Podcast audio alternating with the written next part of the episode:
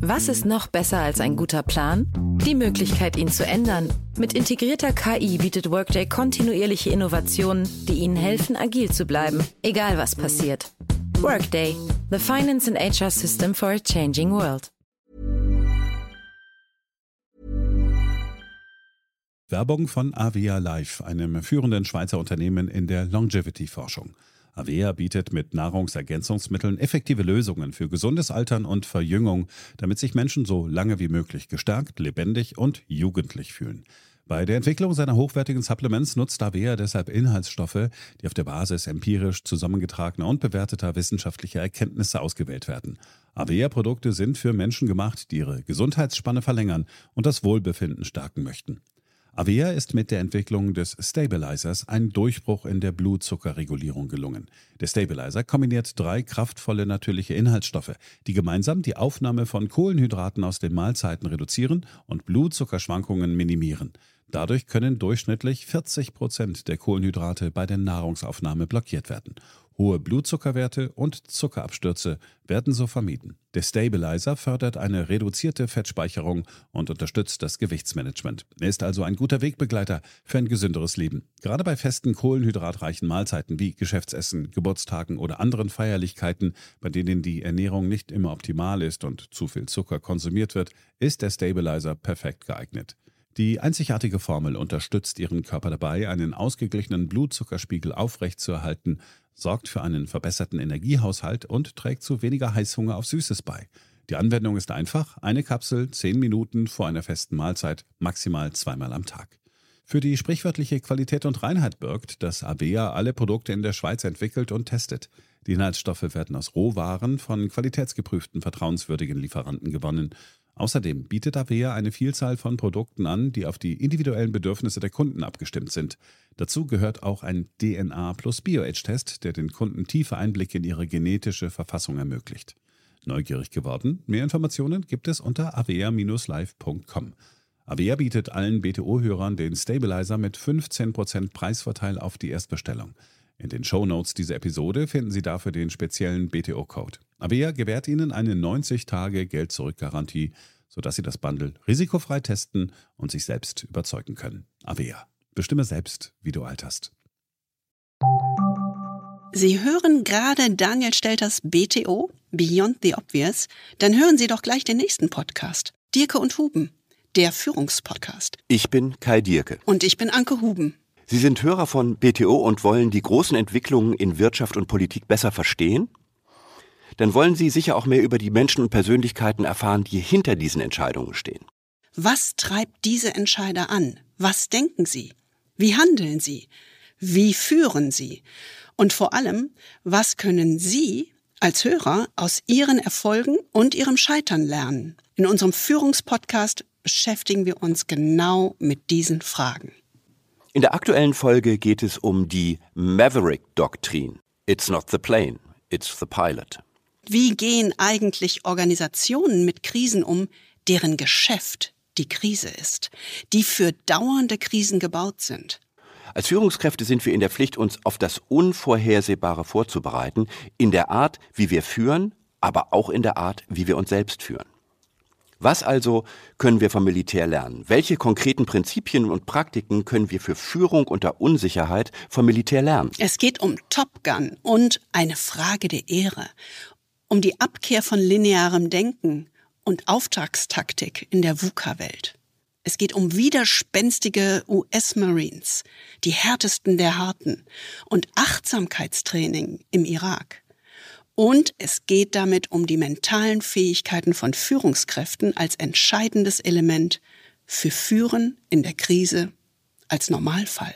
Sie finden alle Folgen in Ihrer Podcast-App unter Dirke und Huben, der Führungspodcast, oder auf unserer Website dirkehuben.com und in den Shownotes dieser BTO-Folge. Also, Dirke und Huben, der Führungspodcast. Wir freuen uns auf Sie und bis dahin wünschen wir Ihnen viel Freude am Führen. Und jetzt geht's weiter mit Daniel Stelter und BTO 2.0.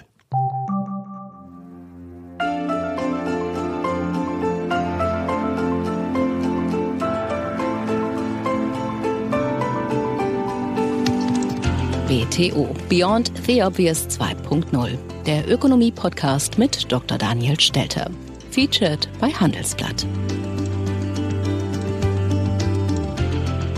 Hallo und herzlich willkommen zur neuesten Ausgabe meines Podcasts. Ich freue mich sehr, dass Sie auch in dieser Woche wieder mit dabei sind. Ursprünglich wollte ich was anderes machen, aber ich glaube, wir haben alle Konsens. Die Ereignisse in den USA und auch in der Schweiz in den Finanzmärkten sind durchaus dramatisch. Viele Fragen haben mich erreicht. Ist das der Auftakt der neuen Finanzkrise? Droht der Zusammenbruch des Finanzsystems? Was werden die Notenbanken tun? Heißt es nun endgültig, wir kriegen dauerhaft hohe Inflation? Spannende Fragen. Und deshalb dachte ich mir, lass uns dieses Thema angehen und die Frage aufwerfen, haben wir jetzt das Ende einer langjährigen, einer jahrzehntelangen Entwicklung erreicht? Und was steht uns als Szenarien bevor? Spannender Bereich, wie ich finde. Lasst uns also anfangen. BTO Beyond the Obvious 2.0 featured bei Handelsblatt. Ja, was ist passiert? Wir haben natürlich offensichtlich es zu tun mit Bildern und mit Tönen, die wir vor zehn Jahren bei der Finanzkrise zum letzten Mal richtig wahrgenommen haben. Und jetzt plötzlich ist das Thema wieder akut. Four decades after its creation, Silicon Valley Bank was the 16th largest bank in the US. It took just a day and a half for it to fall apart. This is the second biggest bank failure that's ever happened in the United States. Once seen as a major tech banking player, SVB's stunning collapse spurred other bank closures. Regulators seized Silicon Valley Bank and froze its assets. Now, this marks the largest closure of a U.S. bank in 15 years. It has been a frantic day for so many people with savings and investors after the stunning collapse of Silicon Valley Bank. All customers who had deposits in these banks can rest assured they'll be protected and they'll have access to their money as of today. Over the weekend, what the government has proposed to do is an implicit backstop for depositors. They're not bailing out companies, they're letting banks fail, but they're not going to let depositors get harmed. Another lender, Signature Bank, also failed, and then the jitters spread to Europe, where the troubled Swiss bank, Credit Suisse, welcomed an emergency lifeline from its central bank with open arms. Nearly a dozen of the nation's largest banks agreed to inject $30 billion into First Republic. It is an effort to restore confidence in the banking sector. California based First Republic Bank becomes the third U.S. bank this week rescued from collapse. Was ist konkret passiert? Am 9. März kam es zum Ansturm auf die Silicon Valley Bank. An diesem Tag alleine haben die Anleger immerhin 42 Milliarden Dollar von der Bank abgezogen. Das waren Einlagen vor allem auch von Start-ups und Venture Capital Firmen, die dort quasi ungesichert auf dem Konto lagen. Und als diese Investoren, die Anleger, Angst hatten um ihr Geld, haben sie es abgezogen. Und das ist nichts anderes als ein klassischer Bankrun. Keine Bank kann in kurzer Zeit so viel Mittel verlieren, ohne in Schwierigkeiten zu kommen. Kein Wunder also, dass die Aufsichtsbehörden über das Wochenende ein Rettungspaket schnürten. Denn die Panik war groß. Es war nicht nur die eine Bank betroffen, sondern die Anleger fragten sofort, wie stabil ist das Finanzsystem? Wie stabil sind die amerikanischen Banken? Und das ist durchaus dramatisch. Allein in diesem Monat verloren die US-Banken ein Marktwert an den Börsen von rund 230 Milliarden Dollar. Das ist ein Rückgang von 17 Prozent. Gleichzeitig ist die Rendite von Staatsanleihen stark gefallen. Man kann auch umgekehrt sagen, die Anleihen wurden gekauft. Warum?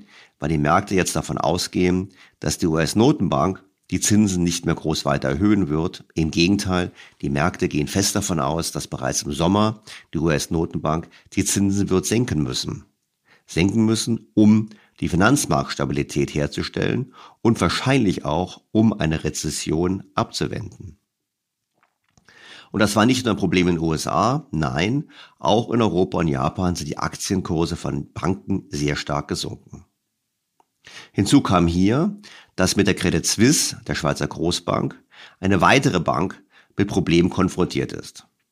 Diese verzeichnete am 15. März allein an diesem einen Tag einen Kurssturz an der Börse von 24 Prozent und musste einen Tag später bei der Schweizer Nationalbank um Liquiditätsunterstützung bitten. Und zwar immerhin 50 Milliarden Schweizer Franken, also ungefähr 51 Milliarden Euro. Das ist spannend. 14 Jahre nach der Finanzkrise stellen wir uns erneut die Frage, wie fragil sind unsere Banken und wie kann es eigentlich sein, dass die Aufsichtsbehörden, die uns ja erzählt hätten, das Finanzsystem wäre viel stabiler, wieder erneut, und zwar deutlich, überrumpelt wurden. Grundsätzlich stellt sich auch die Frage, wie kamen wir überhaupt in diese Situation? Und um diese Frage zu beantworten, möchte ich mit Ihnen heute gemeinsam auch etwas auf mein eigenes Leben zurückblicken.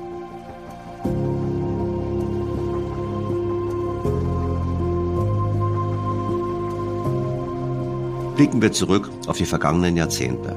In den letzten 40 Jahren haben wir bereits mehrfach Finanzkrisen erlebt. Beginnend 1987 mit dem damaligen Crash an der Wall Street.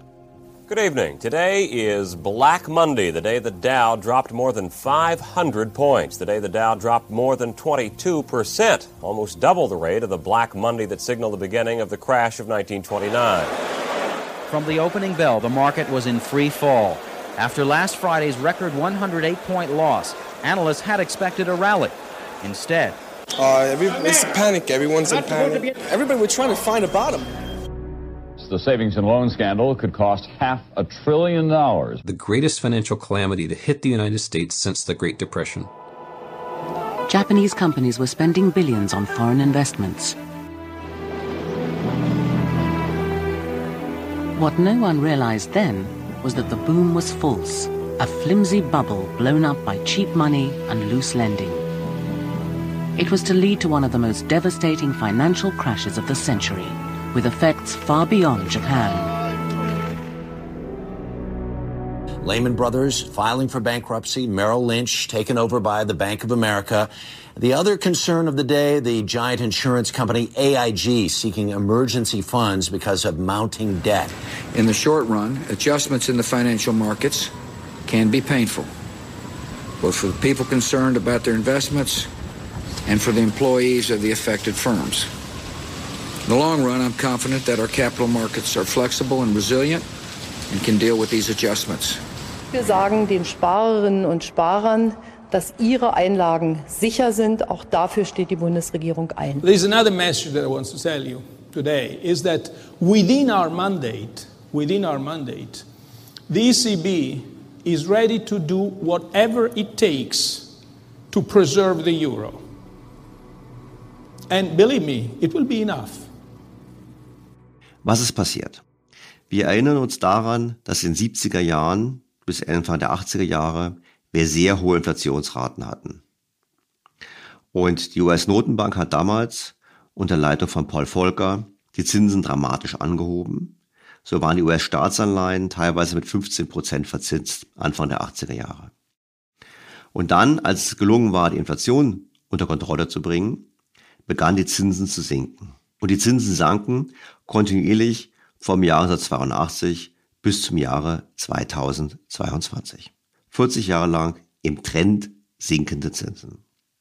Es waren aber auch 40 Jahre mit immer wiederkehrenden Finanzkrisen. Im Oktober 1987 gab es den sogenannten Schwarzen Montag, den Crash an der Wall Street.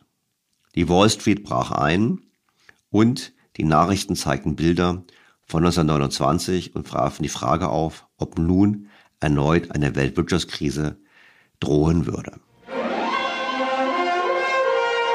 This is the CBS Evening News with Dan Rather. Panic traders worked through lunch hours in a desperate but losing attempt to keep up with tickers that rolled up an all time high volume. CBS News business correspondent Ray Brady looks at this devastating day for the market. They're calling it the Monday Massacre, the worst drop in Wall Street history. I just came from inside and it looks like a madhouse. It's so crazy. You can't, nobody even expected it to be down this much. Hour after hour today, wave after wave of selling hit the stock market. A selling panic, the professionals call it. By the closing bell, the Dow Jones Industrial Average was in the steepest fall in its 103 year history, down more than 500 points. Damals hat Alan Greenspan, der kürzlich erst angetretene Notenbankpräsident der USA, hart und konsequent reagiert. Er senkte die Zinsen und er stellte den Banken Liquidität zur Verfügung.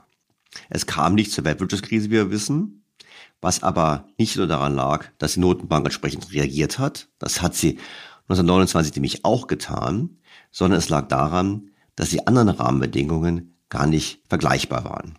Die Verschuldung der Privathaushalte und der Unternehmen in den USA lag auf deutlich tieferem Niveau als 1929 und insofern war die Finanzstabilität nicht gefährdet. Aber es blieb nicht bei dieser einen Krise. Bereits wenige Jahre später gab es die sogenannte Sparkassenkrisen in den USA. Da ist eine Reihe von Savings and Loans, also Sparkassen, pleite gegangen, weil sie das Zinsänderungsrisiko falsch eingeschätzt hatten. Danach, 1989, platzte die japanische Blase. Wir haben in diesem Podcast schon mehrmals über Japan gesprochen, über die Folgen dieses Platzens dieser Blase. Aber damals stand wiederum die Sorge im Raum, dass Japan, so wie die USA, 60 Jahre zuvor weltweit ausstrahlen würde und die Welt in eine Krise stürzen würde. Dazu kam es nicht.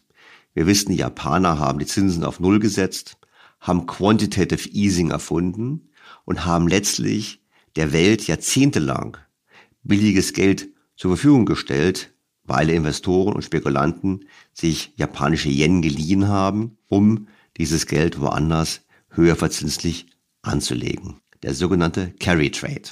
Also ich leihe mir etwas billiger irgendwo und investiere es irgendwo, wo es mehr Rendite erwirtschaftet. Dazu kommen wir gleich nochmal, auch im Zusammenhang mit der heutigen Krise. Also, japanische Blase platzte und auch damals stand die Sorge im Raum, dass es wieder eine Weltwirtschaftskrise auslösen würde.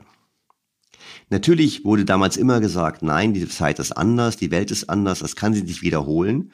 Und das war, um zu mir persönlich zu kommen, damals mein Antrieb zu sagen, stimmt das wirklich?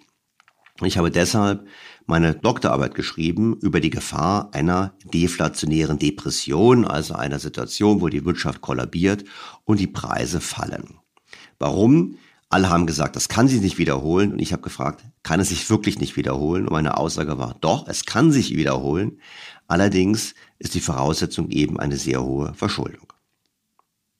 Um mal das ganz klar zu sagen, natürlich war mein Timing völlig falsch. Weil wir wissen, 1990 gab es keine Depression, im Gegenteil, es setzt sich weiter der Aufschwung fort, gerade auch an der Börse. Und rückblick muss ich sagen, woran liegt meine Fehleinschätzung? Nun, meine Fehleinschätzung lag darin, dass ich mir nicht habe vorstellen können, wie viel höher wir die Verschuldung noch treiben können. Und ich mir habe auch nicht vorstellen können, wie radikal die Maßnahmen sind, zu denen Staaten und Notenbanken noch in Zukunft bereit sein würden. Nochmal, Japanische Krise, keine Ausstrahlung auf die Weltwirtschaft, aber tendenziell Senkung des Zinsniveaus. Und so geht es weiter. Es gab dann Mitte der 90er Jahre die Krise mit Mexiko und einigen anderen südamerikanischen Staaten. Es gab Ende der 90er Jahre die asiatische Krise. Es gab dann zum Jahr 2000 das Platzen der Dotcom-Blase und dann gab es 2008 eben die Finanzkrise.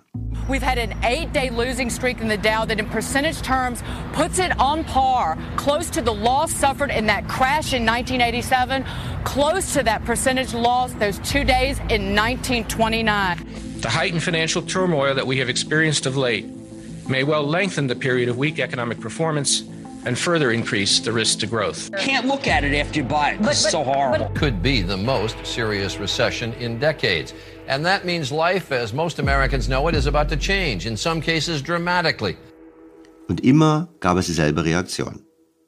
Die Notenbanken haben immer gesagt, wir senken die Zinsen und wir geben euch das Geld großzügiger.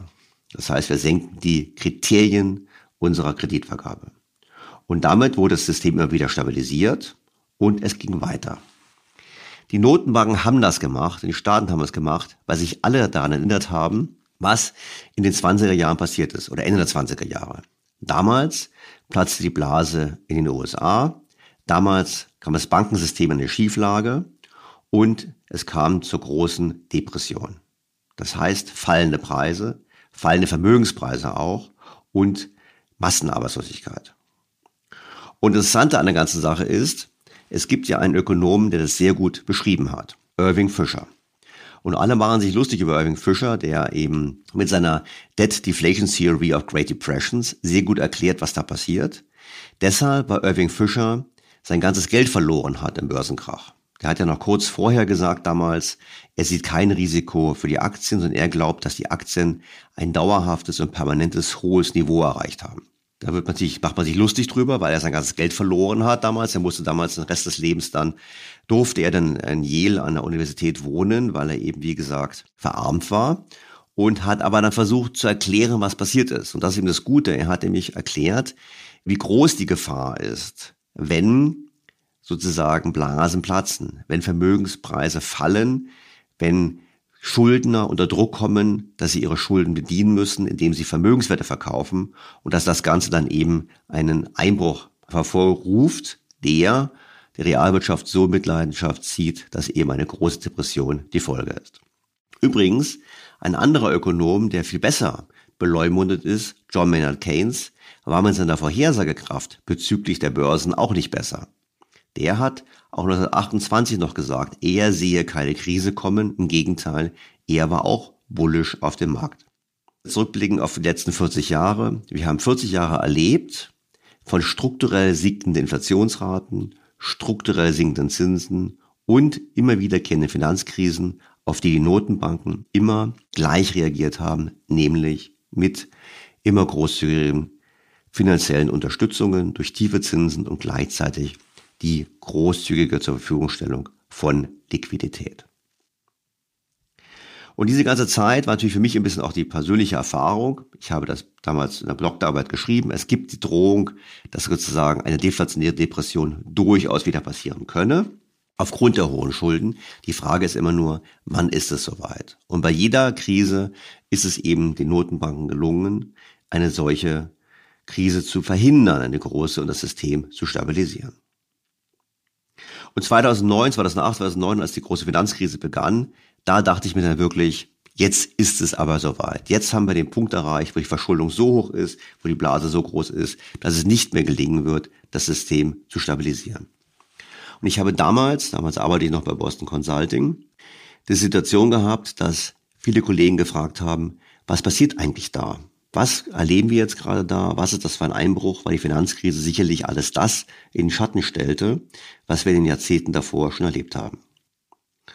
Und damals habe ich mit meinem Kollegen David Rhodes aus dem Londoner Büro, der die Bankenpraxisgruppe bei BCG damals leitete, ein kleines Papier geschrieben, um den Kollegen quasi intern als internes Papier zu erklären, was da eigentlich passiert. Da konnte ich natürlich darauf aufbauen, dass ich mich mein Leben lang mit solchen Krisensituationen beschäftigt hatte, eben aufgrund der Doktorarbeit. Und wir haben ein Papier geschrieben mit dem Titel Collateral Damage. Das ist nicht ein Wortspiel, wir kennen das etwas ähm, unerfreulich aus dem militärischen Jargon, wenn gesagt wird, naja gut, wir haben irgendwo eine Drohne, haben was abgefeuert und dann kamen auch ein paar Zivilisten zu Schaden, das ist dann der Collateral Damage, nach dem Motto, wir haben leider noch Unschuldige mit getroffen. Das war im Prinzip auch bei der Finanzkrise der Fall, da wurden auch Unschuldige von getroffen. Und auf der anderen Seite steht das Wort Collateral ja für Sicherheit, also für die Sicherheit, die hinter Krediten steht. Und genau das war das Problem in der Finanzkrise, dass eben die Immobilien nicht so werthaltig waren, die Wertpapiere nicht so werthaltig waren, wie von den Banken behauptet. Und deshalb durch den Verfall des Preises letztlich auch die Kredite nichts mehr wert waren und natürlich auch die Banken dann entsprechend nicht mehr solvent waren, sondern eigentlich überschuldet. Und dann kennen wir die ganzen Folgen wie Rettungspakete etc. Aber im Prinzip haben wir das damals sozusagen so positioniert, um zu erklären, was wir dort erleben. Wie gesagt, ursprünglich für den internen Gebrauch geschrieben, dann gab es den Wunsch, das doch eben den Kunden zur Verfügung zu stellen. Und so ist aus diesem Papier eine ganze Serie geworden. Und wir haben damals mit unseren Kunden intensiv kommuniziert, was in der Finanzkrise passiert und haben auch gesagt, was man tun sollte. Maßnahmen ergreifen, um den Immobilienmarkt zu stabilisieren, Maßnahmen ergreifen, um das Finanzsystem zu stabilisieren.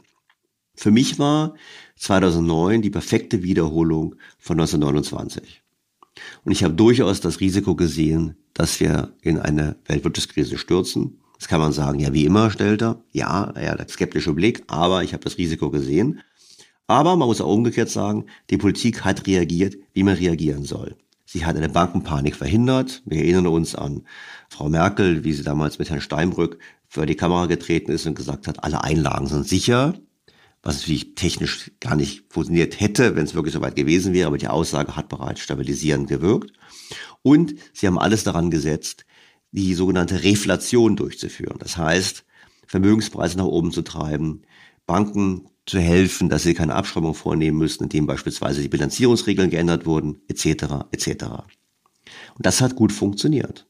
Wir haben es geschafft, 2009 eine Wiederholung der Weltwirtschaftskrise zu verhindern. Das Problem an der ganzen Sache ist, dass die Notenbanken aus dem Spiel nicht mehr herausgekommen sind. Ich habe bereits erwähnt, wir haben seit 1987 die Situation, dass wenn immer etwas passiert, die Notenbanken intervenieren. Jetzt haben sie massiv interveniert nach 2009 und sie haben dann die Zinsen jahrelang unten gelassen und sie haben jahrelang Wertpapiere aufgekauft in gigantischem Volumen, in Europa noch getrieben zusätzlich durch die Eurozonenkrise. Und sie haben im Prinzip das, was eigentlich als Notfallmaßnahme gedacht war, zu einer dauerhaften Maßnahme gemacht. Und das hat erhebliche Nebenwirkungen und mit denen haben wir es heute zu tun. So, jetzt müssen wir natürlich über die Nebenwirkung sprechen. Die erste Nebenwirkung ist die Fortsetzung des Trends, den wir bereits seit 40 Jahren haben, nämlich den Trend zu immer höherer Verschuldung. Die Entwicklung der Verschuldung der letzten Jahrzehnte ist durchaus interessant, aber auch bedenklich. Für mich ist vor allem die Verschuldung des Privatsektors erstmal relevant. So lag die Verschuldung nach Daten des Internationalen Währungsfonds der Nicht-Finanzunternehmen Anfang der 80er Jahre bei ungefähr 50 Prozent des Bruttoinlandsproduktes. Also wie gesagt, weltweite Zahlen, da geht es um die weltweiten Nicht-Finanzunternehmen relativ zum weltweiten Bruttoinlandsprodukt. Heute hat sich diese Verschuldung fast verdoppelt und liegt bei ungefähr 98 Prozent. Die privaten Haushalte hatten vor 40 Jahren Schulden von weniger als 20 Prozent des Bruttoinlandsproduktes. Heute liegt der Wert bei fast 60 Prozent. Das heißt, wir sehen, wir haben nicht nur absolut höhere Schulden mit der wachsenden Wirtschaft, sondern die Verschuldungsquoten sind deutlich gestiegen. Auch die Staaten haben mehr Schulden gemacht. Die Staatsverschuldung lag damals im Schnitt bei ungefähr 40 bis 60 Prozent und heute liegt sie ungefähr bei 100 Prozent. Das heißt, wir haben über 40 Jahre hinweg einen Trend zu beobachten, der zeigt, dass die Verschuldung immer stärker gestiegen ist, absolut, vor allem aber auch relativ zum Bruttoinlandsprodukt. Nicht in diesen Zahlen enthalten ist die Verschuldung des Finanzsektors. Warum? Weil es gibt Doppelrechnung etc. etc. Was wir aber wissen ist, dass der Finanzsektor im selben Zeitraum ein immer größeres Rad gedreht hat. Die Eigenkapitalquoten sind gesunken. Das heißt, beim selben Eigenkapital konnte man mehr Kredite vergeben. Es ist ein Schattenbankensystem entstanden, wo quasi Kredite nochmal vergeben werden, nochmal vergeben werden, die gar nicht in diesen Zahlen auftauchen. Und wir haben einen gigantischen Markt an Finanzkonstrukten, an Wetten auf bestimmte Zinsentwicklungen etc., als Währungen, alles, was man sich vorstellen kann, das ein Vielfaches der jährlichen Wirtschaftsleistung ausmacht. Das heißt, wir haben eine starke gestiegene Verschuldung der Realwirtschaft, die getragen wird von einem Finanzsektor, der selber auch hoch verschuldet ist und eben dieselben Dinge mehrfach handelt und auf diese Art und Weise ein Volumen schafft, was weitaus höher ist als die weltweite Wirtschaftsleistung. Da stelle ich mir immer so vor wie eine Pyramide, die auf der Spitze steht. Die wackelt ein bisschen und immer wenn sie wackelt, dann wird irgendwie ein bisschen Zement dazu gegossen von den Notenbanken. Aber im Prinzip, was wir sehen, ist, wir haben eine Pyramide, die immer mehr anwächst, auf der Spitze stehend. Und die große Sorge ist, dass sie irgendwann mal, zu welcher Seite auch immer, abbricht. Das Interessante ist, dass die Verschuldung kontinuierlich gestiegen ist bis zum Jahre 2019. Wir hatten sogar nach der Finanzkrise einige Zeit, in der die Verschuldung relativ zum Bruttoinlandsprodukt nicht mehr gestiegen ist. Es gab also eine Besserung. Aber mit Corona kam der nächste große Schub. Alleine im Jahr 2020 stieg die Verschuldung gegenüber dem Vorjahr um rund 20 Prozent des weltweiten Bruttoinlandsproduktes, diesmal vor allem getrieben von den Staaten, aber auch von den privaten Haushalten. Und auch die Unternehmen haben etwas mehr Schulden gemacht. Das hat zu tun mit den Rettungsmaßnahmen der Staaten mit Blick auf die Wirtschaft, aber es hat vor allem auch etwas geändert, denn Dieser Verschuldungsschub, das wissen wir heute alle, hat zur Rückkehr der Inflation geführt und damit die Grundlage gelegt für die heutigen Turbulenzen. Da kommen wir gleich noch dazu. Vielleicht noch ein Wort, warum im ganzen langen Zeitraum von den 80er Jahren bis 2019 die Inflation so tief war. In den ersten paar Jahren hatten wir die Folgen noch von der glaubhaften Anti-Inflationspolitik von Paul Volcker. Und danach hatten wir den Effekt der Globalisierung. Wir haben es im Podcast schon mehrfach diskutiert. Der Eintritt von China und auch von Osteuropa in den Weltmarkt hat letztlich dazu geführt, dass wir einen Angebotsschock hatten. Hunderte von Millionen Menschen kamen neu in den weltweiten Arbeitsmarkt und die waren meistens noch gut qualifiziert. Vor allem waren sie bereit, härter zu arbeiten und für weniger Geld als die Arbeitnehmer in Industrieländern. Und das war ein deflationärer Schock und deshalb hatten wir eben über lange Zeit relativ geringe Inflationsraten. Auch das dreht sich gerade um. Wie gesagt, wir haben einen Anstieg der Verschuldung gehabt. Der Verschuldungsanstieg wurde durch Corona beschleunigt. Die Maßnahmen der Staaten zur Bekämpfung von Corona haben dazu beigetragen, dass die Inflation zurückgekehrt ist. Und dass die Inflation zurückgekehrt ist, ist ein wichtiger Faktor dafür, dass wir uns heute plötzlich wieder mit einer möglichen neuen Finanzkrise konfrontiert sehen. Bevor wir dazu kommen, möchte ich ganz ein Wort sagen zum Spiegelbild, zum Spiegelbild zur Verschuldung. Denn nicht nur die Verschuldung ist hochgegangen, sondern, wir wissen es, vor allem sind auch die Vermögenspreise relativ zur Wirtschaftsleistung deutlich gestiegen. Die Reichen wurden immer reicher. Die Armen werden immer ärmer, die Reichen immer reicher. Die Wohltätigkeitsorganisation Oxfam unterfüttert diesen bekannten Fakt traditionell vor dem Weltwirtschaftsforum in Davos mit Daten über die globale Ungleichheit. In den letzten Krisenjahren haben Konzerne und Superreiche profitiert. Gleichzeitig hat extreme Armut auf der Welt zugenommen. So extrem habe es das im letzten Vierteljahrhundert nicht gegeben. Steigende Lebensmittel- und Energiepreise haben Milliardäre noch reicher gemacht. Das reichste Prozent der Weltbevölkerung kassiert fast doppelt so viel wie der Rest der Welt Geld zusammen rechnet Oxfam vor und fordert Steuern auf Übergewinne und hohe Vermögen, um soziale Sicherheit, Bildung und Gesundheit zu finanzieren und Ungleichheit und Armut zu bekämpfen. Es ist kein Zufall, dass seit 1980 auch die Vermögen relativ zur Wirtschaftsleistung deutlich zugenommen haben. Zum einen, wenn die Schulden steigen, müssen auch die Vermögen steigen, sind sie doch nichts anderes als die zwei Seiten derselben Medaille die Schulden des einen in das Vermögen des anderen. Aber damit nicht genug. Es gibt auch einen weiteren Effekt, der dazu führt, dass die Vermögen überproportional wachsen, sobald Verschuldung ins Spiel kommt. Wir kennen das mit dem sogenannten Leverage-Effekt, den ich bereits mehrfach in meinem Podcast erklärt habe. Wir machen ein kurzes Beispiel einfach nochmal zur Auffrischung. Nehmen wir mal an, Sie könnten eine Aktie kaufen zu 100 Euro und diese Aktie würde eine Rendite von 10% abwerfen, also 10 Euro pro Jahr Dividende. Nehmen Sie 100 Euro, kaufen diese Aktie, haben Sie 10% Rendite. Gehen Sie zu Ihrer Bank und sagen, könnt ihr mir nicht Geld leihen? Die Bank sagt ja gerne, 50 Euro zu 5%. Dann nehmen Sie 50 Euro Ihres eigenen Geldes und 50 Euro von der Bank, kaufen diese Aktie. Die Aktie zahlt immer noch 10 Euro Dividende von diesen 10 Euro geben Sie der Bank 2,50 Euro ab, 5% auf 50 und dann bleiben Ihnen 7,50 Euro übrig. Auf Ihren 50 eingesetzten Euro. Das heißt, Sie haben eine Rendite von 15%. Das nennt sich Leverage-Effekt. Jetzt wissen Sie, es ist ein tolles Geschäft, dann sagen Sie sich, naja, wieso soll ich eigentlich nur 50 Euro leihen? Ich habe ja 100, ich leihe mir 100 dazu, dann kann ich für 200 Euro Aktien kaufen. Das heißt, sie kaufen mehr Aktien, weil sie mehr Geld damit verdienen können. Etc. etc. Wenn sie hinterher hingehen und sagen, ich brauche gar nicht 50% Eigenkapital, ich brauche nur 20% Eigenkapital, können sie quasi mit ihren 100 Euro hingehen und für 500 Euro Aktien kaufen. Die Aktie steigt im Preis. Sobald der Aktienpreis gestiegen ist, können Sie zur Bank gehen und können sagen, Moment mal, schaut mal, ihr wollt doch eigentlich nur 20% Eigenkapital, die Aktie ist gestiegen, eigentlich könnt ihr mir weiteres Geld leihen. Und so passiert es, dass ich mir immer mehr Geld leihen kann, und das passiert seit 40 Jahren. Die Banken können mit immer weniger Eigenkapital immer mehr Kredite vergeben und die Assetbesitzer können sich immer mehr Geld leihen, um weitere Assets zu erwerben. Das erklärt auch die Vermögensungleichheit, weil von diesem Spiel natürlich nur diejenigen profitieren, die auch Vermögenswerte besitzen. Weiterer Punkt in diesem Zusammenhang.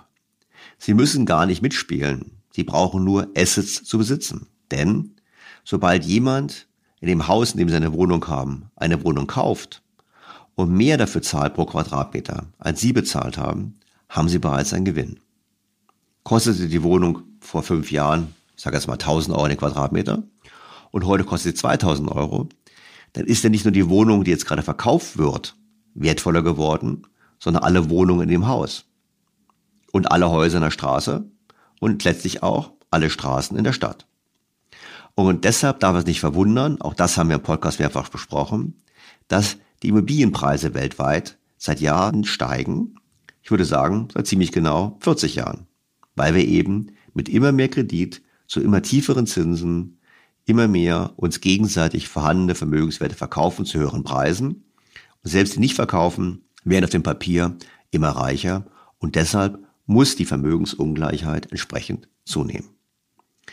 Interessanterweise wird die Rolle des Geldsystems, also die Möglichkeit, dass die Banken Geld schaffen können aus dem Nichts, indem sie uns Kredite vergeben, und auch das Thema des Leverage-Effektes von denjenigen, die Vermögensungleichheit kritisieren, wie Thomas Piketty beispielsweise, der französische Ökonom, vollkommen ausgeblendet.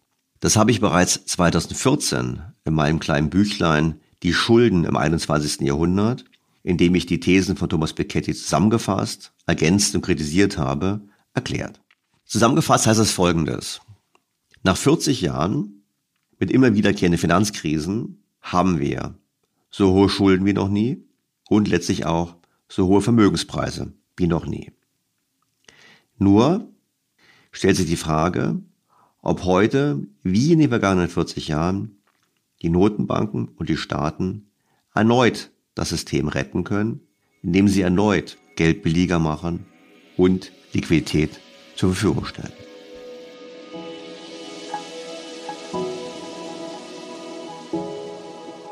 Bevor wir genauer darauf eingehen, was auf uns zukommt, noch dieser Hinweis. Wie Sie wissen, gibt es für alle BTO Beyond the Obvious 2.0 Featured bei Handelsblatt-Hörer ein exklusives Angebot des Handelsblatts. Testen Sie Handelsblatt Premium für vier Wochen lang für nur einen Euro und bleiben Sie so zur aktuellen Wirtschafts- und Finanzlage informiert. Mehr erfahren Sie unter handelsblatt.com-mehr Perspektiven. In dieser Woche kommentiere ich dort übrigens die immer weitergehende Verengung des klimapolitischen Diskurses. Politiker, Aktivisten, Medien und nicht wenige Wissenschaftler setzen immer mehr darauf, durch eine dramatische Darstellung der Schäden des Klimawandels und durch die Kleinrechnung der Kosten der Politik gegen den Klimawandel die Klimaschutzpolitik als alternativlos darzustellen. Ich denke, damit sollen Fragen nach Effizienz und Effektivität ausgeblendet werden. Und weil es eventuell nicht klappt, soll der Klimaschutz über alle anderen Ziele gestellt werden, wie jetzt im Volksentscheid in Berlin gefordert. Ich sehe das als Aushebelung der Demokratie und ich denke, das kann nur schiefgehen. Am Ende würden wir auf diese Art und Weise nicht nur unseren Wohlstand in Deutschland verspielen, sondern auch keinen Beitrag zum Klimaschutz leisten. Doch kommen wir zurück zum Thema. Startpunkt der 40-jährigen Entwicklung war die erfolgreiche Inflationsbekämpfung der US-Notenbank unter dem damaligen Notenbankpräsidenten Paul Volcker. At six foot seven, Paul Volcker was known as Tall Paul, and indeed he towered over economic policy for more than 60 years. President Jimmy Carter chose Volcker to head the Federal Reserve in 1979, when the U.S. faced runaway inflation. To bring prices under control, Volcker, never without a cigar, choked off the money supply, driving up interest rates to discourage lending and borrowing. Volcker defended the policy on the McNeil Lehrer report in 1981. The way you're going to get those interest rates down is by persisting in policies that will indeed continue to bring the inflation rate down. And at some point, this dam is going to break and the psychology is going to change. You know, you can't deal with that problem by simply saying we're going to let inflation go ahead. Die drastischen Maßnahmen von Paul Volcker, er hatte damals das kurzfristige Geld, den kurzfristigen Zinssatz in den USA auf bis zu 20 Prozent getrieben, hat im Prinzip damals eine schwere Rezession ausgelöst, aber die Grundlage dafür gelegt, dass die Inflationsmentalität gebrochen wurde und wir danach eben jahrzehntelang ein Umfeld erlebt haben von tiefer, auch sinkender Inflation und stetig sinkender Zinsen. Nachdem die Notenbank unter Paul Volcker die Inflation bekämpft hatte, erfolgreich, gewöhnten sich die Anleger, die Investoren daran, dass es im Prinzip eine stabile und niedrige Inflation gab und entsprechend auch stetig sinkende Zinsen, wie vorher gezeigt. Paul Volcker ist es also zu verdanken, dass wir einen jahrzehntelangen Boom an den Finanzmärkten erlebt haben. Die Inflation war tief, auch wegen der Globalisierung. Die Zinsen sagten stetig und wenn etwas schief ging, konnten die Notenbanken sorglos intervenieren, denn Inflation war ja kein Problem. Erst durch Corona und den enormen fiskalischen Stimulus, den es mit sich brachte, kam die Inflation wieder zurück und zum ersten Mal stiegen die Zinsen wieder. Das heißt, die Ära, die Paul Volcker ausgelöst hat, ist endgültig vorbei. Und damit sind wir bei den heutigen Problemen. Und dann kam Corona. Die Staaten intervenierten mit massiven Ausgabenprogrammen, die Notenbanken finanzierten die großzügig und hielten so die Nachfrage hoch. Gleichzeitig kam es zu Störungen im Angebot. Es wurde weniger produziert, Lieferketten funktionierten nicht mehr und wir kennen das Ergebnis. Die Preise begannen zu steigen. Die Inflation kehrte zurück und die Notenbanken stellten sich auf den Standpunkt, ach, das ist nur vorübergehend, da müssen wir nichts machen. Ein Irrtum, wie wir heute wissen. Die Notenbanken mussten dann doch intervenieren. Und ich habe damals bereits, als die FED ankündigte, am 27. Januar 2022, einen Sonderpodcast gemacht mit dem Titel Crasht die FED die Börsen. Warum habe ich das gefragt? Nun, gehen die Notenbanken auf die Bremse, entziehen sie den Märkten den Treibstoff. Die Liquidität fehlt und die Folge ist, dass Aktien verkauft werden müssen. Die These damals auch, das Ganze könnte eine Rezession auslösen. Bis jetzt war das offensichtlich nicht der Fall, doch es ist ganz klar zu erwarten, dass die aktuellen Entwicklungen die Wahrscheinlichkeit einer Rezession in den USA, aber auch in Europa deutlich erhöhen. Denn es kam zu dem, was viele erwartet haben. Viele haben gesagt, sobald die Zinsen steigen, wird es irgendwo zu einem Unfall kommen. Wir wissen noch nicht wo, aber es wird einen Unfall geben. Und seit letzter Woche wissen wir, wo der erste Unfall passiert ist. A rough week for the banking industry. The collapse of Silicon Valley Bank, the second biggest bank collapse in U.S. history. The Silicon Valley Bank collapsed on March 10 after a run on deposits doomed the tech focused lender's plans to raise fresh capital. At the heart of this current banking turmoil are rising interest rates and weaker regulation for mid tier banks like Silicon Valley Bank that encouraged its executives to take ever greater risks. Der schnelle Zusammenbruch der Silicon Valley Bank hat ein unterschätztes Risiko innerhalb des Finanzsystems ans Licht gebracht. Als die Zinssätze niedrig waren und die Vermögenspreise hoch, kaufte die kalifornische Bank langfristige Anleihen. Warum hat sie das getan? Das ist nämlich auch ganz witzig. Wir haben Corona, die Finanzmärkte werden mit Geld geflutet und das viele Geld weiß nicht wohin. Und deshalb gelang es den Venture Capital Firmen und auch Startups, Milliardenbeträge weltweit einzusammeln. Und so auch den Startups in Silicon Valley. Das heißt, die Unternehmen haben die gute Zeit genutzt, wo Liquidität verfügbar war, um entsprechend viel neue Anteile auszugeben, um sich zu finanzieren. Die Folge, die Startups nahmen das Geld ein und gingen zu ihrer Hausbank, nämlich der Silicon Valley Bank. Das heißt, sie legten ganz viel bei der Silicon Valley Bank an. Problem für die Bank? Sie freute sich auf der einen Seite vielen Einlagen, auf der anderen Seite musste sie mit dem Geld irgendwas tun und hat sie das gemacht, was man tun sollte, das Geld vermeintlich sicher angelegt in Staatsanleihen. Das Problem an der ganzen Sache ist nur, sie hat unterschätzt, dass die Zinsen auch mal steigen können. Das heißt, auf der einen Seite hatten wir Staatsanleihen sicheres Asset. Und auf der anderen Seite hatten wir Einlagen, ungesicherte Einlagen von Startups und Venture Funds und ähnlichem. Das ist zunächst kein Problem. Das Problem kam nun aus zwei Gründen. Zum einen begann die US-Fed die Zinsen anzuheben. Das führte dazu, dass die Staatsanleihen im Kurs gesunken sind. Auch das ist für eine Bank eigentlich kein Problem, vor allem eine Bank dieser Größenordnung. Warum? Weil die Bank kann einfach sagen, wir halten die Anleihen, bis sie fällig sind. Und dann gibt es auch keinen Verlust. Da hat man vielleicht Opportunitätsverlust, wenn man weniger Zinsen bekommen hat, aber es gibt keinen Verlust. Das Problem kommt erst dann auf, wenn die Einleger Geld abziehen.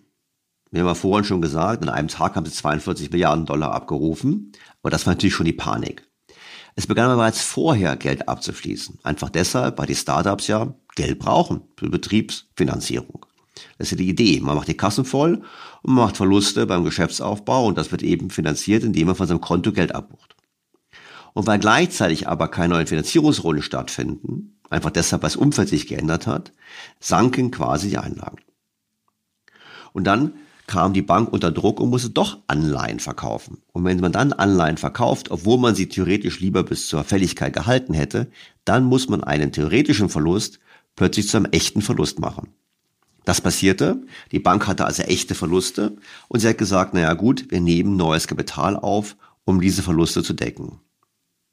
Und da begann bereits die Panik, weil dann haben einige gesagt, Moment mal, die Bank ist nicht so solide und mein Geld ist nicht sicher auf dem Konto, also rufe ich es ab. Und so kam es zum Bankenran. Am Ende muss man sagen, ja, die Bank ist insolvent, sie hat ihr Eigenkapital verloren, aber es ist auch klar, die Vermögenswerte sind nicht ganz wertlos gewesen, sondern es war im Prinzip nur eine bestimmte Anzahl von Verlust. Das Ganze ist das, was ich vorhin schon gesagt habe, letztlich die Folge eines Carry Trades. Also, ich leihe mir Geld kurzfristig und ich verleihe Geld langfristig. Vorhin habe ich gesagt, bei Japan, ich leihe mir japanische Yen und kaufe meinetwegen brasilianische Real und mache sozusagen Zinsdifferenzgeschäft. Und die Banken sind ja nichts anderes als Carry Trader, die nehmen Geld kurzfristig auf und verleihen es mittel- bis langfristig. Das kann man machen. Man muss aber das Risiko richtig managen. Man muss also im Prinzip sagen, ich habe als Risiko, dass die Zinsen steigen. Dagegen kann man sich versichern. Also hedgen, man kann sozusagen Transaktionen machen, um das Zinsänderungsrisiko zu steuern.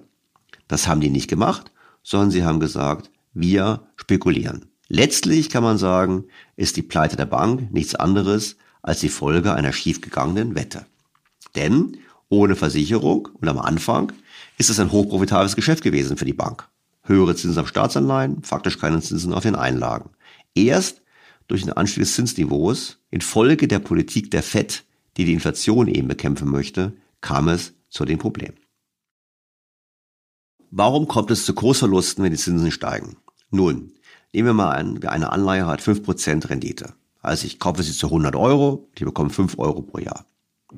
Wenn das Marktzinsniveau 5% ist, steht der Kurs bei 100. Sinkt der Zins zum Beispiel auf drei Prozent, dann würden neue Anleihen ausgegeben werden mit drei Prozent. Ich, das heißt, ich gebe 100 Euro aus oder 100 Dollar aus und bekomme dann drei Dollar oder drei Euro als Zins. Aber auf dem Markt gibt es ja diese Anleihe noch, die andere, die fünf Prozent zahlt. Das heißt, ich kann mir die ja kaufen. Die Erfolge steigt der Kurs der Anleihe, die es bereits gibt, solange bis diese Rendite gleich ist. Das heißt, bis auf Fälligkeit dann die Rendite dieser Anleihe eben auch bei drei Prozent liegt. Das ist schön, wenn ich die Anleihe habe, habe ich einen Großgewinn. Und umgekehrt ist natürlich auch so, wenn das Zinsniveau bei nicht bei 5 bleibt, sondern auf 10% steigt beispielsweise, dann fällt der Kurs der Anleihe so lange, bis die Rendite bis Verfall auch bei 10% liegt. Und das ist genau passiert. Die haben im Prinzip, hat die Silicon Valley Bank am Höhepunkt der Bewertung der Anleihen, also am Zinstiefpunkt im großen Stile langfristige Anleihen gekauft und dann stiegen die Zinsen. Und das hat einen erheblichen Effekt Einfach deshalb, weil je länger die Laufzeit ist, die Kursverluste durchaus dramatisch sein können. Da können Anleihen 20 Prozent verlieren und das ist ausgesprochen dramatisch. Das extremste Beispiel ist das Beispiel der 100-jährigen Staatsanleihe von Österreich. Im September 2017 hat Österreich eine Anleihe ausgegeben mit 100-jähriger Laufzeit, im Volumen von 6 Milliarden Euro, mit einem Coupon von 2,1 Prozent. Das war zunächst eine tolle Investition. Denn die Zinsen im Euroraum sanken weiter, auch im Zuge der Corona-Krise. Und in der Spitze wurde die Anleihe mit über 200 Euro gehandelt. Das heißt, wer sie gezeichnet hat zu 100, hat dann sie verkaufen können mit einem entsprechend hohen Kursgewinn. Seither sind auch in Europa die Zinsen deutlich gestiegen. Die Folge, der Kurs der 100-jährigen Anleihe der Republik Österreich ist deutlich gefallen. Von dem Höhepunkt von 225 Euro pro Anleihe auf nunmehr knapp 80 Euro. Für denjenigen, der es nicht spekuliert hat, sondern der die Anleihe gezeichnet hat im Jahr 2017, ergibt sich trotzdem auf einen Verlust von 20 Prozent. Hält er die Anleihe bis zum Jahre 2117, dann hat er diesen Verlust nicht, aber natürlich erzielt er im gesamten Zeitraum nur die 2,1 Prozent Zins aus seinem ursprünglichen Investment, wohingegen diejenigen, die die Anleihe heute kaufen, eine Rendite von 2,8 Prozent erzielen. Einfach deshalb, weil der Kurs gefallen ist. Und diese 2,8 Prozent widerspiegeln eben das aktuelle Zinsniveau. Und hier sind wir wieder bei dem Problem der Silicon Valley Bank. Die Silicon Valley Bank kann nicht warten, bis die Staatsanleihen fällig werden. Und sie hat ja keine 100-jährigen Anleihen, aber sie hat ich, im Portfolio welche mit 5 und 10 Jahre Laufzeit, sondern sie muss heute das Geld auszahlen. Das heißt, sie muss heute die Anleihen verkaufen. Und das heißt, im Beispiel von der Republik Österreich zu übertragen, sie ist heute gezwungen, die 20 Euro Verlust hinzunehmen und sie zu 80 zu verkaufen, weil sie nicht mehr warten kann, bis die Anleihe ordnungsgemäß zurückgezahlt wird. Übrigens, die Silicon Valley Bank ist keineswegs alleine. Es gibt Berechnungen, die sagen, dass alleine in den USA die Banken auf entsprechenden Verlusten von rund 650 Milliarden Dollar sitzen. Das entspricht einem Drittel des gesamten Kapitalpolsters der amerikanischen Banken. Wir sehen, steigende Zinsen sind für unser hochverschuldetes Finanzsystem, aber auch für die hochverschuldete Realwirtschaft zunehmend ein Problem. Wenn die Banken sagen, das sind Papiere, die wir halten bis zum Ende der Laufzeit, dann müssen die Banken diese Verluste nicht ausweisen. Aber man kann es natürlich sehen. Also bei der Silicon Valley Bank war es ja so, die Investoren wussten das, sie hat es auch so gezeigt, sie hat auch gesagt, wir halten sie nicht bis zur Fälligkeit. Und deshalb, und das ist interessant, war ja die Spekulation gegen die Bank schon seit Monaten im Gange. Also Hedgefonds haben gerne gegen diese Bank gewettet. Das war also allgemein bekannt. Und sie hatten ja auch Erfolg damit. Allein durch die Pleite jetzt, sagt man, haben die Hedgefonds ungefähr eine Milliarde Dollar verdient. Das heißt, es war nicht so, dass es nicht sichtbar war. Und für mich ist eigentlich so, ich sagen würde, naja, ich frage mich so ein bisschen, die Startups und auch die Venture-Firmen, dass die das nicht gesehen haben. Wenn so massiv gegen ihre Hausbank spekuliert wird, dann wundere ich mich, wieso es überhaupt zum Bankrun gekommen ist. Man hätte eigentlich schon vorher erkennen können, dass es dort Risiken gibt. Und das ist sozusagen das Erstaunliche, dass die Finanzmärkte das gesehen haben, aber die Geldanleger, die ja durchaus im konkreten Fall durchaus smarte Vertreter sind, das nicht gesehen haben.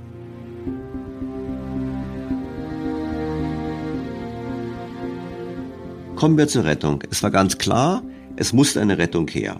Und aus Angst vor einer Kettenreaktion kam es wieder mal zu einem Bailout, also quasi zu einer Rettung der Zombie-Bank. Man kann nicht sagen, es ist eine Zombie-Bank, wenn man kein Eigenkapital mehr hat. Because of the actions that our regulators have already taken, every American should feel confident that their deposits will be there if and when they need them. Investors in the banks will not be protected. They knowingly took a risk, and when the risk didn't pay off, investors lose their money. That's how capitalism works. Look, the bottom line is this Americans can rest assured that our banking system is safe. Your deposits are safe. Let me also assure you, we will not stop at this. We'll do whatever is needed. Dabei muss man dem Staat etwas zugutehalten. Im Unterschied zu früheren Rettungsaktionen, wir haben diesmal Aktionäre und diejenigen, die Anleihen der Bank gekauft haben, ihr Geld verloren. Das heißt, die wurden nicht gerettet, sondern die haben ihr Geld komplett verloren. Gerettet wurden nur diejenigen, die ihr Geld dort auf Bankkonten gehalten haben. Die anderen Banken, die jetzt noch nicht pleite gegangen sind, haben mehr Glück übrigens und auch die Aktionäre, denn es gibt ein neues Rettungsprogramm. Die Notenbank Fed hat ein neues Programm aufgelegt, und zwar folgendermaßen. Banken können ihre Staatsanleihen, die sie haben, bei ihr hinterlegen bei der Fed für ein Jahr und zwar ohne Gebühren zu zahlen, ohne Zinsen zu bezahlen und vor allem zum Nennwert. Das heißt, hätte es das Programm gegeben schon vor zwei Monaten, würde es die Silicon Valley Bank noch geben, denn sie hätte ihre Anleihen nicht verkaufen müssen mit Verlust, sondern sie hätte sie bei der Fed hinterlegt und hätte das Geld im Nominalwert zurückbekommen. Das heißt, der Kursverlust von 20 hätte für die Fed keine Rolle gespielt und damit auch nicht mehr für die Silicon Valley Bank. Das Ganze ist enorm. JP Morgan, die amerikanische Bank JP Morgan schätzt, dass dieses neue Programm der US Fed einer Kapitalspritze von bis zu zwei Billionen Dollar entsprechen könnte. Also 2000 Milliarden Dollar könnte das entsprechen, was man hier macht und im Prinzip auf diese Art und Weise die Verluste, die entstanden sind durch die Zinsänderung aufgrund der höheren Zinsen der Fed, aufgrund der Inflationsbekämpfung, im Prinzip zu verdecken. Das ist letztlich ein Bailout und vor allem ist es ein Bailout, der auch das Signal gibt, dass man sich in Zukunft weiter risikobehaftet verhalten darf. Und das ist im Prinzip schon eine Fortsetzung der letzten 40 Jahre, wo immer wieder die Notenbanken letztlich die Spekulanten belohnt haben für die eingegangenen Risiken und damit einen Anreiz geben, in Zukunft noch größere Risiken einzugehen. Verstärkt wird das Ganze noch dadurch, dass die Fed, das Finanzministerium und der Einlagensicherungsfonds gesagt haben, dass sie alle Einlagen bei den Banken ab jetzt sichern. Das ist interessant. Dann kann man sagen, letztlich ist es so, mein Geld auf dem Bankkonto in den USA entspricht nichts anderem als einer liquiden US-Staatsanleihe. Dieser Eingriff ist erheblich und wird nochmal dazu führen, dass eben mehr Risiken eingegangen werden, weil keiner muss sich ja immer Sorgen machen, Geld zu verlieren, einfach deshalb, weil der Staat für alles einspringt.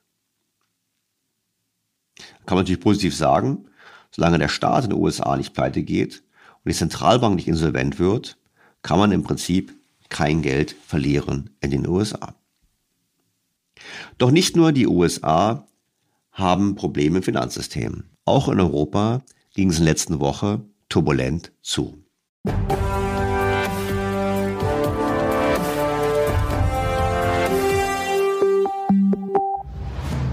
Guten Tag und willkommen zur Tagesschau. Da war über Nacht einiges los bei der Credit Suisse. Obwohl die Bank gestern noch sagte, sie sei liquid, habe also genügend Geld, hat sie offenbar bei der Schweizerischen Nationalbank um Hilfe gebeten. Die SNB hilft mit 50 Milliarden Franken leihweise. Halten wir zunächst fest, dass die Credit Suisse nicht mit der Silicon Valley Bank zu vergleichen ist. Es gibt einige Gründe dafür. Der erste Grund ist, dass im Unterschied zur Silicon Valley Bank die Credit Suisse keinerlei Liquiditätsprobleme hat. Die hat beispielsweise im vierten Quartal Wertpapiere für 30 Milliarden Schweizer Franken verkauft und das hat im Prinzip zu keinen großen Problemen geführt, also schon gar keinen großen Verlusten. Bei der Silicon Valley Bank war es anders. Die haben für 21 Milliarden Wertpapiere verkauft und haben daraufhin 1,8 Milliarden Verlust gemacht. Das heißt, die Credit Suisse managt ihr Zinsänderungsrisiko professionell. Der zweite Grund ist, und das ist auch ganz wichtig, dass die Einleger, die Kunden der Credit Suisse nicht so konzentriert sind und nicht so eine Herdenmentalität haben, wie das bei den Amerikanern der Fall war. Wie bereits mehrfach angesprochen, waren die Kunden der Silicon Valley Bank vor allem Startups und Venture Funds. Und diese kleine Gruppe von Investoren hat dann Panik bekommen, hat sich auch gegenseitig abgestimmt und entsprechend einen Bankenrun ausgelöst. Das ist bei der Credit Suisse nicht so wahrscheinlich, einfach deshalb, weil es viel mehr Kunden gibt und noch viel mehr Kunden gibt, die eben so wenig Geld haben, dass sie ohnehin im Bereich liegen, der versichert ist. Der dritte Grund ist auch, dass die Regulierung, die Überwachung durch die Bankaufsicht bei der Credit Suisse sicherlich gut funktioniert. Es gibt kein großes Risiko, eines Tages aufzuwachen und festzustellen, dass die Credit Suisse quasi nicht mehr existiert und das Eigenkapital verloren ist. Über Zeit ist das schon ein Thema, was eben erklärt auch, warum die Aktie gefallen ist, aber dazu kommen wir gleich noch. Und es gibt auch, der vierte Grund, bereits Drehbücher, wie man mit einem Problem bei der Credit Suisse umgehen kann. Und das macht man zurzeit auch. Eine Maßnahme ist ja, sich Geld von Notenbank zu leihen und eigene Anleihen zurückzukaufen. Es gibt ja einige Anleihen der Credit Suisse, die ausstehen, die deutlich im Wert verloren haben. Und wenn man die jetzt zurückkauft, damit hat man im Prinzip zwei Dinge gemacht. Zum einen hat man gezeigt, dass man Geld hat und zum anderen hat man auch quasi die Verluste reduziert, indem man entsprechend die Anleihen zurückkauft. Das ist gut und das gibt auch ein entsprechendes Vertrauenssignal in den Finanzmärkten. Der fünfte Unterschied zur Silicon Valley Bank ist einfach, dass die Credit Suisse eine sehr, sehr alte Bank ist. 167 Jahre alt. Und die hat zwar einige Skandale gehabt in den letzten Jahren, aber es ist letztlich eine Bank mit einem ganz anderen Standing. Und deshalb ist es sehr unwahrscheinlich, dass es einen Bankenrand gibt. Und Punkt 6. Für die Credit Suisse gibt es durchaus Optionen, andere Optionen als die Schließung. Man könnte die Bank zerschlagen. Man könnte hingehen und sagen, man schließt die Investmentbank, man konzentriert das Geschäft regional auf die Schweiz und die Vermögensverwaltung, die verkauft man an eine andere Bank, wie zum Beispiel die OBS oder auch an andere Interessenten, zum Beispiel im Ausland. Das heißt, es ist möglich, die Bank zu zerschlagen. Es wird wahrscheinlich keine Bank sich finden, die gesamte Bank übernehmen zu wollen, einfach deshalb, weil man sich dabei eine aufgeblähte Kostenstruktur und einen defizitären Geschäftsbetrieb als Bein binden würde. Das war ja auch das Problem. Wir haben ja gesehen in der Vergangenheit, dass es keinen mehr gegeben hat, der bereit war, der Bank Geld zu geben und zu investieren, außer die Saudis, die ja nun durch ihre Aussagen letztlich die Krise auch befördert haben. Die saudischen Investoren haben gesagt, unter keinen Umständen wir weiteres Geld geben. Und das ist natürlich in einem Geschäft, wo es um Vertrauen geht, vielleicht nicht gerade die richtige Antwort. Und Punkt sieben: Im Unterschied zur Silicon Valley Bank gibt es natürlich auch mögliche Käufer. Und heute, wo wir den Podcast aufnehmen, am Samstag, da ist zumindest schon zu lesen, dass die Schweizer Großbank UBS in Gesprächen sich befindet, die Credit Suisse dann doch zu übernehmen. Die Credit Suisse ist ganz anders gelagert als Krise als die Silicon Valley Bank und ist auch nicht unbedingt in der Krise aufgrund der Zinspolitik, sondern eher aufgrund von jahrelanger falscher Strategie. Das Management konnte sich nicht entscheiden, welches Geschäft man betreiben möchte, Vermögensverwaltung, Investmentbanking. Es gab einige Skandale, es gab erhebliche Mängel im Risikomanagement der Bank. Und damit haben wir es hier zu tun letztlich mit der Folge von Missmanagement, und zwar Missmanagement anderer Art als Silicon Valley. Silicon Valley Bank beim Missmanagement nach dem Motto, wir machen ein Carry Trade, das wird schon gut gehen. Und hier ist es Missmanagement im Hinblick auf, wir haben verschiedene Geschäfte, wir können uns nicht entscheiden, wo wir stark sind, wo wir nicht stark sind, wie wir uns neu organisieren wollen, gepaart mit schlechtem Risikomanagement und damit entsprechend einem Vertrauensverlust in die Bank. Wir wissen, dass die Credit Suisse dann Hilfe bekommen hat vom Staat, beziehungsweise konkret gesagt von der Schweizer Notenbank, die bereit war, ihr 50 Milliarden Schweizer Franken an Liquidität zur Verfügung zu stellen. Und das führte zunächst zu einer Beruhigung an den Märkten. Doch kaum ist das gelungen, gab es am Donnerstag bereits neue Sorgen um eine weitere Bank in den USA. Another U.S. bank in turmoil has received a lifeline tonight. Some of America's top lenders have deposited 30 billion U.S. dollars at First Republic Bank. This comes as First Republic stock was dropping dramatically and concern was growing about another potential collapse. Die Aktien der First Republic Bank sind innerhalb von zwei Wochen um über 80 Prozent gefallen. Dann haben sie etwas erholt. Warum haben sie sich erholt? Weil diesmal eine andere Art der Rettung organisiert wurde. Eine Gruppe von zwölf großen US-Banken hat sich unter Druck oder auf Anregung, würde man sagen, der Notenbank und des Staates bereit erklärt, 30 Milliarden Dollar auf die Konten bei der First Republic einzuzahlen, also quasi Einlagen zu leisten. Und das klingt erstmal gut, wenn man sagt, das Bankensystem kann sowas machen. Aber, und das führte dann zum nächsten Ausverkauf an den Börsen, die US-Banken gesamthaft haben sich allein letzte Woche bis Mittwoch über 150 Milliarden Dollar bei der US-Notenbank besorgt. Und zwar indem sie Wertpapiere hinterlegt haben. Das ist ein Zeichen dafür, dass es Stress im System gibt. Der Höhepunkt bisher von solchen kurzfristigen Finanzierungsmaßnahmen der Banken lag bei 111 Milliarden US-Dollar und das war während der Finanzkrise 2008. Gut, es ist seitdem das Ganze größer geworden, man kann die Zahlen nicht direkt miteinander vergleichen, aber über 150 Milliarden Dollar von der FED sich zu besorgen, ist nicht ein Zeichen dafür, dass das System stabil ist. Im Gegenteil, es ist ein weiterer Krisenindikator und deshalb war es kein Wunder, dass die Börsen am Freitag nach einer kurzen Erholung wieder weiter nachgegeben haben. Wir haben gesehen, die Banken sind unter Druck, aber das Ganze betrifft noch viele weitere Sektoren. Was haben wir für eine Situation? Wir haben seit Jahrzehnten eine Politik von immer günstigeren Zinsen, von immer mehr Liquidität. Und das hat dazu geführt, dass die Investoren alle immer mehr in die sogenannte Duration gegangen sind. Das heißt, sie haben immer mehr ihr Geld langfristig angelegt und haben versucht, auf diese Art und Weise Renditen zu erwirtschaften. Und das hat natürlich erhebliche Probleme, einfach deshalb, weil es das System anfällig macht. 100 Jahre Österreich, haben wir gerade sehr schön gesagt, als Beispiel, ist sozusagen ein Extrembeispiel der Duration. Ich habe ein sehr lang laufendes Asset mit einem festen Zinssatz. Und wenn dort Zinsänderungen stattfinden, hat das in beide Richtungen eine enorme Auswirkung auf den Wert der Anleihe. Sinken die Zinsen, steigt die Anleihe enorm, haben wir gesehen, über 200 Euro für die 100 Euro, die ich investiert habe. Und umgekehrt, steigen die Zinsen, fällt die Anleihe deutlich. Und das ist im Prinzip die Folge des sogenannten Durationseffektes. Wenn ich mein Geld auf dem Konto liegen habe, habe ich gar keine Duration. Wenn ich mein Geld 100 Jahre fest anlege, habe ich entsprechend eine Duration. Und jetzt haben wir gesagt, Anleihe, das gilt natürlich gleichermaßen für Immobilien, das gilt gleichermaßen für Private Equity, für Venture Capital. All diese Anlagen, die per Definition längerfristig sind, sind enorm reagibel auf die Veränderung des Zinssatzes. Wir haben es vorhin diskutiert, die Reichen wurden reicher, weil das Zinsniveau gesunken ist. Jetzt dreht sich das Ganze um. Und die Frage ist, wo können solche Probleme noch auftreten? Wir haben es gesehen, Silicon Valley Bank Schwierigkeiten bei Staatsanleihen mit längerer Laufzeit im Kurs gesunken sind.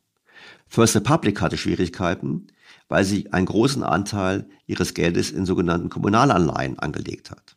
Es ist natürlich jetzt sehr schwierig vorherzusagen, wo nun Probleme auftreten werden, aber ich glaube, die Prognose, dass weitere Probleme auftreten werden, ist eine leicht zu treffende. Einfach deshalb, weil alle Investoren immer mehr in längere Laufzeiten, in längere Duration gegangen sind und damit sich einem deutlich größeren Zinsänderungsrisiko ausgesetzt haben. Deshalb kann es nicht wundern, dass so prominente Größen wie Ray Dalio, der Gründer von Bridgewater, einem der führenden Hedgefonds der Welt, warnen. Er hat gesagt, diese Bankenpleite ist wie der berühmte Kanarienvogel in der Kohlemine. Wir wissen, die Kanarienvögel dienten dazu, die Bergarbeiter vor dem Ausstoß von Kohlenmonoxid zu warnen. Lag der Vogel tot im Käfig, wusste man, dass es seine höchsten Zeit war, die Mine zu verlassen. So gesehen, um mit Redelio zu sprechen, war die Silicon Valley Bank der Kanarienvogel und wir wissen, die Probleme beginnen erst. Der entscheidende Punkt ist, dass niemand das Ausmaß der Abwicklung des riesen Carry Trades, den wir in den letzten Jahrzehnten aufgebaut haben, abschätzen kann. Die Jahrzehnte mit wahnsinnig billigem Geld haben dazu geführt, dass viele Anleger davon ausgegangen sind, dass die Zinsen niemals wieder steigen werden. Die Carry Trades haben sich also so normalisiert und vor allem werden sie eingegangen, ohne dass Investoren überhaupt noch bewusst ist, dass sie sie eingegangen haben. Und irgendwann explodieren sie. Das wäre kein gutes Szenario. Wir wissen doch seit Irving Fisher, wie das abläuft. Er hat es in seiner Debt Deflation Theory of Great Depressions gut beschrieben. Die Vermögenspreise verfallen, es gibt Margin Calls, man muss also sagen Schulden zurückzahlen, man muss Dinge verkaufen, die Vermögenspreise verfallen noch mehr, es gibt die ersten Pleiten und dann gibt es im Prinzip eine nicht mehr zu bremsende Abwärtsspirale. Verfallen die Vermögenspreise, und das ist nichts anderes als das, was hier passiert, fallen Schulden aus und es droht der Kollaps des Finanzsystems.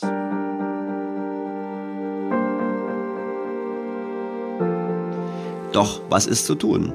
Nun, die Notenbanken werden mit ziemlicher Sicherheit genauso handeln, wie sie immer gehandelt haben. Sie werden aufhören, die Zinsen zu erhöhen. Wir wissen auch aus der Vergangenheit, dass es so sein könnte.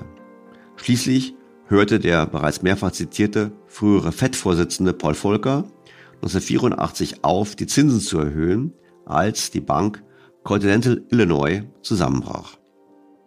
Umgekehrt könnte auch eine globale Rezession jetzt zu niedrigeren Zinsen führen. Warum? Weil das, was gerade passiert, dazu führt, dass die Banken deutlich zurückhaltender sein werden bei der Vergabe neuer Kredite. Und wir wissen, rückläufige Kreditvergabe ist ein ganz klarer Indikator für eine Abschwächung der wirtschaftlichen Aktivitäten. Umgekehrt bedeutet es aber auch, dass wir nicht nur ein Zinsänderungsrisiko haben, was ich gerade beschrieben habe, Stichwort österreichische Anleihe, sondern zunehmend auch ein Kreditrisiko. Das heißt, es wächst die Gefahr, dass Kreditnehmer massenhaft pleite machen. Kein geringerer als Larry Fink warnte diese Woche, dass wir vor einer rollierenden Krise stehen. Das sei der Preis, den wir zu zahlen hätten für die jahrzehntelange Politik des billigen Geldes. Es werden einige sagen, Herr Stel, das stimmt doch gar nicht. Die EZB hat doch in dieser Woche die Zinsen um 0,5 Prozentpunkte erhöht. Das stimmt. Meine Einschätzung dazu? Es gab zwei Gründe. Der erste war, die EZB muss immer noch glaubhaft machen, dass sie die Inflation bekämpfen möchte. Und der zweite Grund ist, hätte sie die Zinsen nicht angehoben, hätten die Märkte gesagt, die EZB weiß, es gibt noch mehr Probleme und sie macht es deshalb nicht und es hätte eine weitere Panik ausgelöst. Ich bleibe dabei, wir werden eine Abkehr sehen bei der Straffung der Geldpolitik und das wird dazu führen, dass die Inflation zum Dauergast wird. Vor die Wahl gestellt, Finanzmarktstabilität oder Inflationsbekämpfung, werden die Notenbanken und müssen die Notenbanken sich immer für die Finanzmarktstabilität entscheiden. Was ist das Szenario? Nun, letztes Jahr haben wir die erste Korrektur gesehen bei den US-Aktien und den Immobilienmärkten aufgrund der geldpolitischen Straffung. Dieses Jahr werden wir Gewinnkorrekturen sehen. Einfach deshalb, weil wir werden eine Rezession bekommen, spätestens nach den Turbulenzen, die wir jetzt erlebt haben. Und im kommenden Jahr, 2024, spätestens dann wird klar werden, dass auch die Leute, die nicht offen bilanzieren müssen, wie Venture-Firmen, wie Private Equity, darlegen müssen, dass eben ihre Vermögenswerte nicht dementsprechend, was sie heute noch in die Reports für ihre Kunden schreiben. Der Internationale Währungsfonds hat bereits im April 2021 im Financial Stability Report vor den Risiken gewarnt, die Gewerbeimmobilien für kleine und regionale Banken weltweit darstellen, und zwar vor allem auch in den USA und der Eurozone. Haben wir also hier wahrscheinlich im Immobilienbereich die nächste große Krise in Europa. Darüber hinaus werden die derzeitigen Schocks im Bankensektor, wie schon angesprochen, die Kreditverknappung verschärfen und das vor allem in den Sektoren, die am zinsempfindlichsten sind und dadurch das Wachstum sowohl in den USA als auch in der EU weiter beeinträchtigen.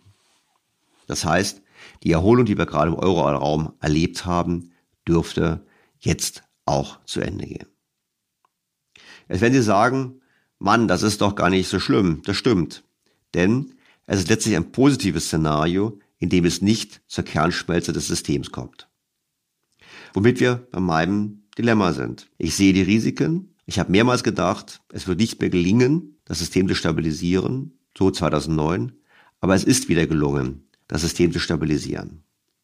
Wir können also hoffen, dass es den Notenbanken und den Staaten erneut gelingt. Aber der große Unterschied zur Finanzkrise ist dieser, dass wir diesmal strukturell einen Rückkehr der Inflation haben und deshalb die Notenbanken letztlich zum ersten Mal seit 40 Jahren den Trade-off haben zwischen Finanzstabilität und Inflationsbekämpfung.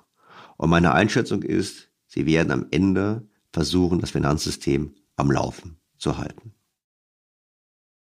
Was ich in meiner Doktorarbeit damals gesagt habe, war natürlich vom Timing her völlig falsch. Und die Staaten und die Notenbanken haben mich jahrelang überrascht, dass sie es immer wieder geschafft haben, doch das ganze System am Laufen zu halten. Nur die Frage, die sich halt stellt, ist, wie lange kann man das machen? Weil wir haben immer höhere Schulden, wir haben immer höhere Vermögenspreise, wir haben die Notwendigkeit, Zinsen immer tiefer zu halten, damit es funktioniert. Die Frage ist, wie weit kann das gehen? Und jetzt, wo die Inflation zurückkehrt, wo sie nachhaltig zurückkehrt, haben wir das Dilemma, dass eben das, was früher funktioniert hat, jetzt nicht mehr einfach so funktionieren kann, weil die Inflation ist sichtbar. Und hohe Inflation wird auch zu sozialen Konflikten führen und zu Verteilungskonflikten führen und zu politischen Konflikten führen. Und dann haben wir ein Dilemma. Und deshalb könnte es in der Tat diesmal soweit sein, dass es nicht gelingt, die Finanzmarktstabilität einfach wiederherzustellen. Klartext, die Probleme weiter durch billiges Geld und Liquidität zu verdecken, sondern dass wir quasi Probleme aushalten müssen. Und dann hätten es in der Tat zu tun mit einer tieferen Krise, mit einer deutlichen Anpassung der Vermögenspreise, mit einer deutlichen Notwendigkeit auch zum Abbau der Schulden. Auch das haben wir schon diskutiert. Das sind auch schmerzhafte Prozesse, die stattfinden. Und das ist eben die Frage, die Weichenstellung. Gelingt es nochmal Augen zu und durch oder zwingt die Inflation letztlich doch dazu, vielleicht nicht jetzt, aber in den nächsten paar Jahren, doch die Probleme grundlegend anzugehen. Und dann reden wir von Vermögenspreisblasen beenden und Schuldenstände deutlich zu reduzieren. Die Hoffnung Politik ist natürlich beides zu erreichen. Die Hoffnung Politik ist, du schaffst Inflation. Die Inflation führt dazu, dass das nominale Bruttoinlandsprodukt wächst.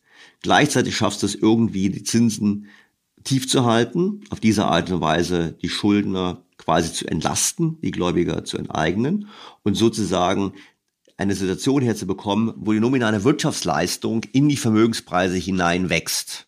Real würden die Vermögensbesitzer verlieren, aber eben nominal nicht. Du hättest Finanzmarktstabilität, du hättest Bilanzstabilität, einfach eine Illusion da ist, dass das Geld noch da ist, aber du hättest die große Krise verhindert. Das ist die Gratwanderung, die wir versuchen müssen zu gehen. Ob es funktioniert, diese Gratwanderung zu gehen, das wage ich nicht zu beurteilen. In unser aller Interesse würde ich mir sehr stark wünschen, dass es so funktioniert. Aber wie gesagt, garantieren kann man es leider nicht. Und das macht eben die Situation gerade so gefährlich. Vor allem auch die Frage aufwerfend, haben wir noch die nötige Kraft und das Vertrauen an die Notenbanken, dass sie diesen Weg wirklich werden beschreiten können.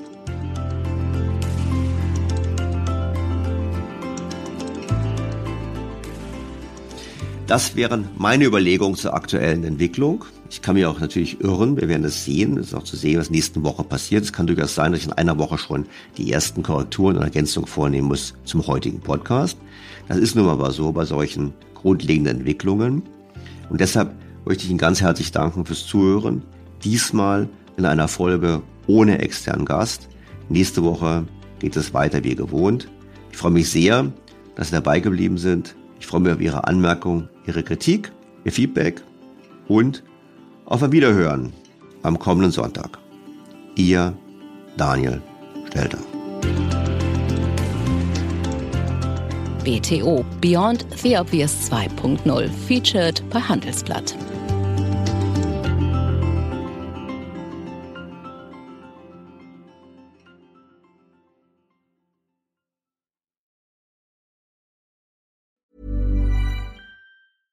Was ist noch besser als ein guter Plan?